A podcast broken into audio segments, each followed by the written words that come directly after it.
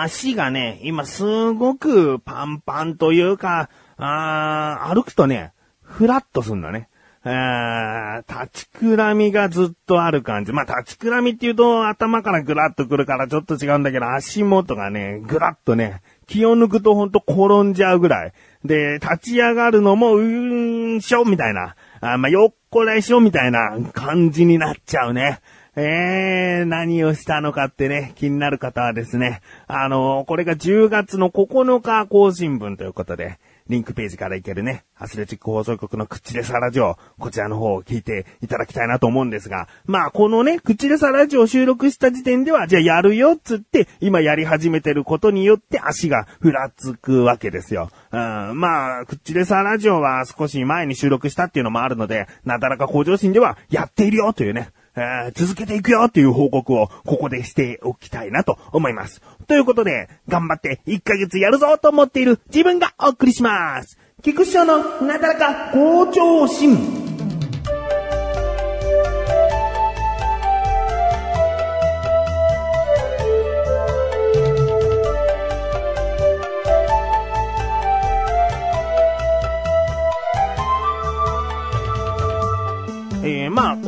何をして足がグラグラするのかなんていうのは、次回のなだらか向上心では普通に言いますよ。あこの口レサラジオとなだらか向上心をどちらを先に聞いているかによってね、あのー、楽しみがなくなっちゃうというかね、えー、なだらか向上心から聞き始めた方は、口レサラジオをその後聞いてくださいと思うし、口レサラジオを聞いた方が今これを聞いたら、ああ、あれをやっているのね、あ、頑張ってね、みたいな、そういう風に思ってくれたら嬉しいなと。思っております。うん。まあ今回話したい話はですね、こんな話ではございません。あの、日曜日にですね、息子二人を連れて公園に行ってきたんです。神様はちょっと家の中で裁縫をね、あの幼稚園のこう、お洋服をこうちょっと縫うものがあったんで、それを集中してやりたそうだったんで、じゃあちょっと子供たち連れて外出るよ、つって。で、近くの公園に行ったんです。で、そこの公園っていうのはしょっちゅう行く公園ではなく、まあ少し歩いて遠めな公園なんですけども、そこには大きなね、遊具があるんですね。例えばまあ階段だったり、ロープを使ったはしごだったり、そういうものが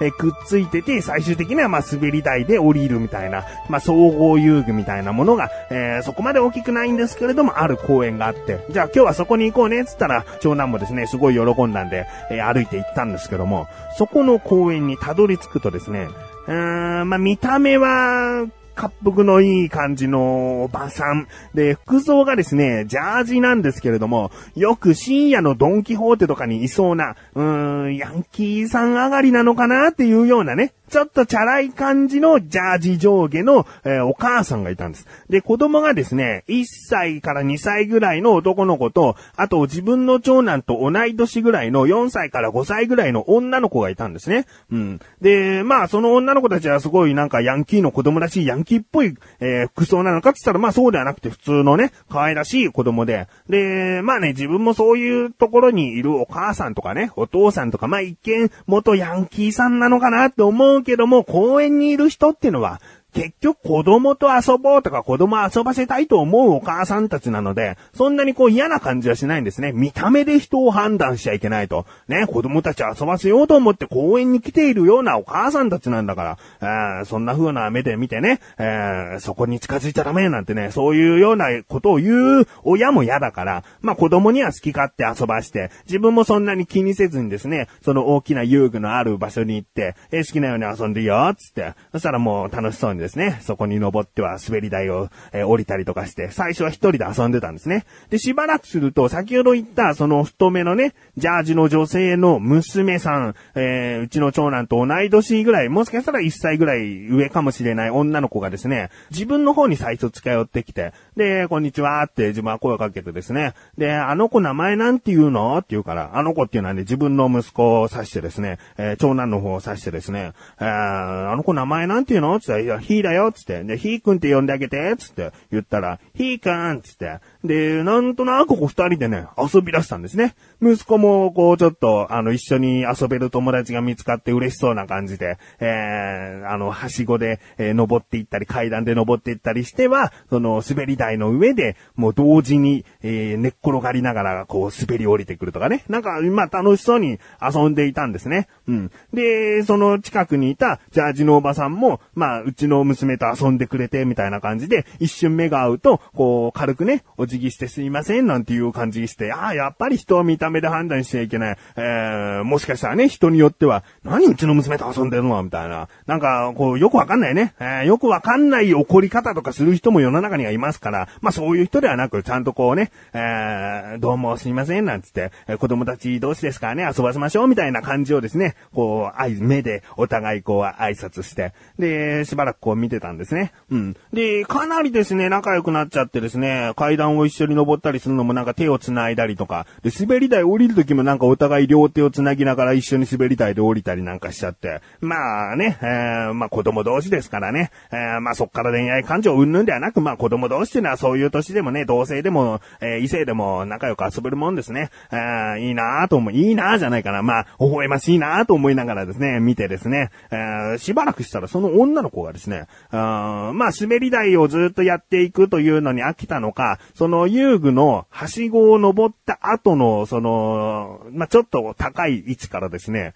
急にジャンプをしだしたんですね。で、別に危ないジャンプではないんですけれども、そのジャンプをすると、自分の息子はね、それを真似したりとかして、一緒にジャンプして、で、ジャンプして、ジャンプして、つってこう楽しそうにね、えー、真似っこしながら、えー、笑い合ってたんですね。で、しばらくしたらですね、その女の子がですね、ジャンプをした勢いで、唾を外に、えー、遊具の外に、息子にはもちろんかかってないんですけれども、遊具の外に唾をペーってこう出したんですね。うーん、で、あー、なんだと思って。で、何回かジャンプしてんだけど、ジャンプするたんびにこう、唾をペーってこう、出してて、で、さすがに息子はそれ、ペっていうのが見えてないのかもしれないけど、真似はしなくて、ああ、真似しなくてよかったと思ったんだけど、あれれと自分の中で思って、ああ、なんかこういう子なんだ、とちょっと思って、その後こう、唾をペーって出した後に、その唾が外にうまく飛ばずに、遊具の一部の部分にこう垂れちゃったんですね。で、それが垂れちゃったのを、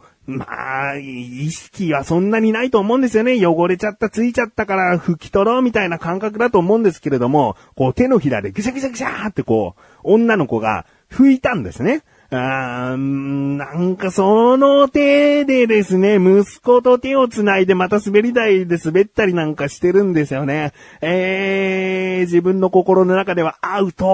ーと思っちゃって。あーこれは子供が悪いんじゃないそのね、女の子が悪いんじゃないと思ってます。女の子はだって悪意があってね、唾をこう飛ばして誰かにかけてやろうとかそういう意図はないですから、なんかこう遊びの一環として唾をペって出して、で、遊具についちゃったもんだから、あついちゃったっつって手でぐしゃぐしゃっとこうね、ふ、吹こうと思ったんじゃないかなと思うんですね。でもこの唾をペッとやること自体が、しつけとしてね、良くないんじゃないかなと思って、その一見、ジャージ上下のね、あの、元ヤンキーさんなのかなと思う、そのお母さんを見る目が変わりましてね。え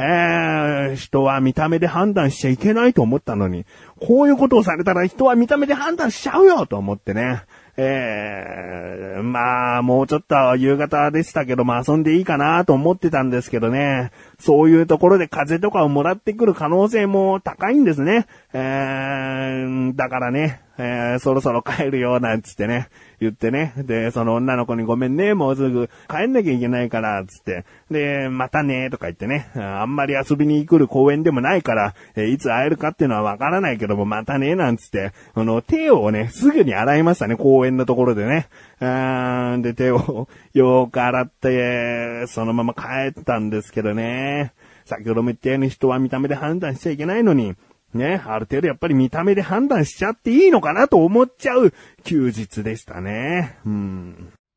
ノイズフィルター。ノイズフィルター。ノイズフィルター。ノイズフィルター。ノイズフィルター。ノイズフィルター。ノイズフィルター？ノイズフィルター。ノイズフィルター。ノイズフィルター。ノイズフ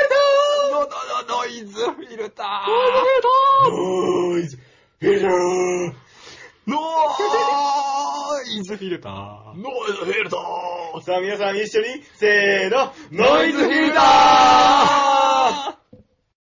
さあさあ、コーナーに参りましょう。自力80%。このコーナーは日常にある様々な疑問や質問に対して自分で調べ自分で解決していくコーナーでもあり、リスナーの方からのご相談やお悩み解決していくというコーナーです。今回もメールが届いております。ありがとうございます。なだらかネーム、ライムスカシャン。本文、翔さんこんばんは、こんばんは。今回は不安なことがありましてメールしました。はい。はっきりとは覚えていませんが、今年の春ぐらいから2週間に1回ぐらいのペースで自分の体が壁やドアや目の前にあるものに当たるようになってしまいました。うん。当たる体の部分は上半身です。原因は自分では睡眠不足や目の疲れだと思っているのですが、物にぶつかるというのはどういう人なのでしょうか、ジョーさん教えてください。お願いします。ということですね。うん。これはまあ、誰しもがたまにあるようなことかなと思ったんですね。あーだからそんな大した疑問、疑問というか、まあ気になるといえば気になるのかもしれないけども、たまにね、よく言われるのがタンスの角に足の小指をぶつけるとかね、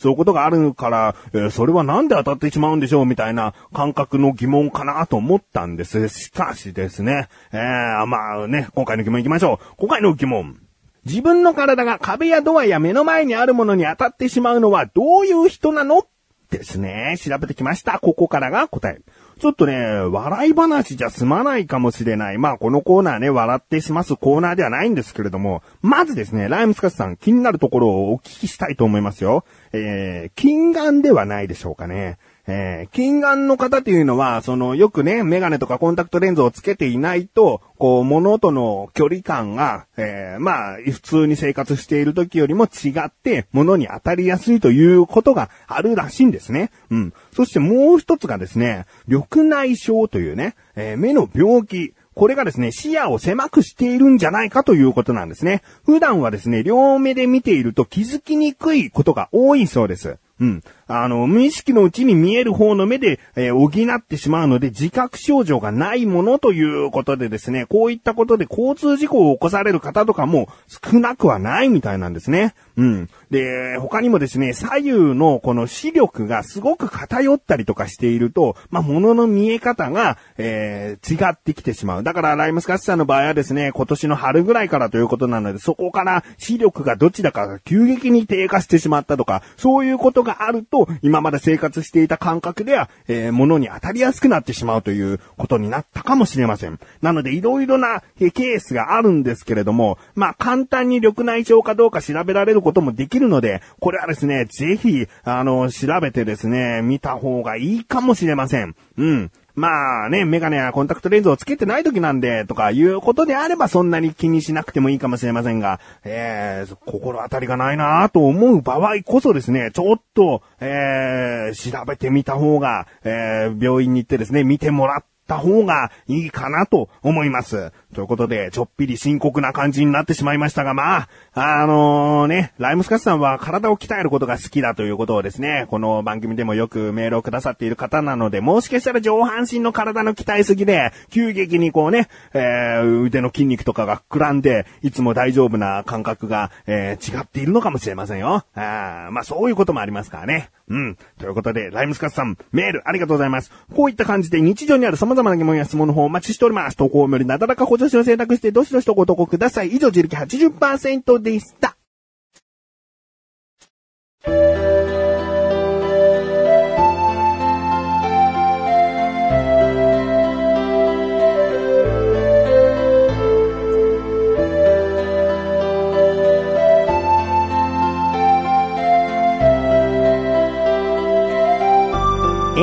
です。そしてすぐお知らせです。このなだらか向上心が配信されたと同時に更新されました小高菊池の小高カルチャー聞いてみてください。今回は小高祐介と SNS というね、ミクシーや Facebook や Twitter などそういったサービスのサイトの今後どうなっていくかみたいなお話とかですね。あとは映画、堺雅人さん主演のとある映画について小高ましレビューを行っております。気になるという方は聞いてみてください。そして、オープニングの方でも言いましたけれども、リンクページから行きます。アスレチ放送局の中にあるクッチレサーラジオも月1更新で、えー今回更新されました。まあ先ほど言ったね、菊池は何をしてんの？という方はね、ぜひ聞いてほしいですし、あとはですね、あのいつもと出だしがね、違うところがありますね。聞いてすぐわかる方はわかると思います。そんなあたりもですね、気になるという方、ぜひぜひぜひぜひ聞いてみてください。ということで、なだらか今年は毎週水曜日更新で、それではまた次回、お会いいた菊池そうでした。メガネとマンでもあるよ。お疲れ様に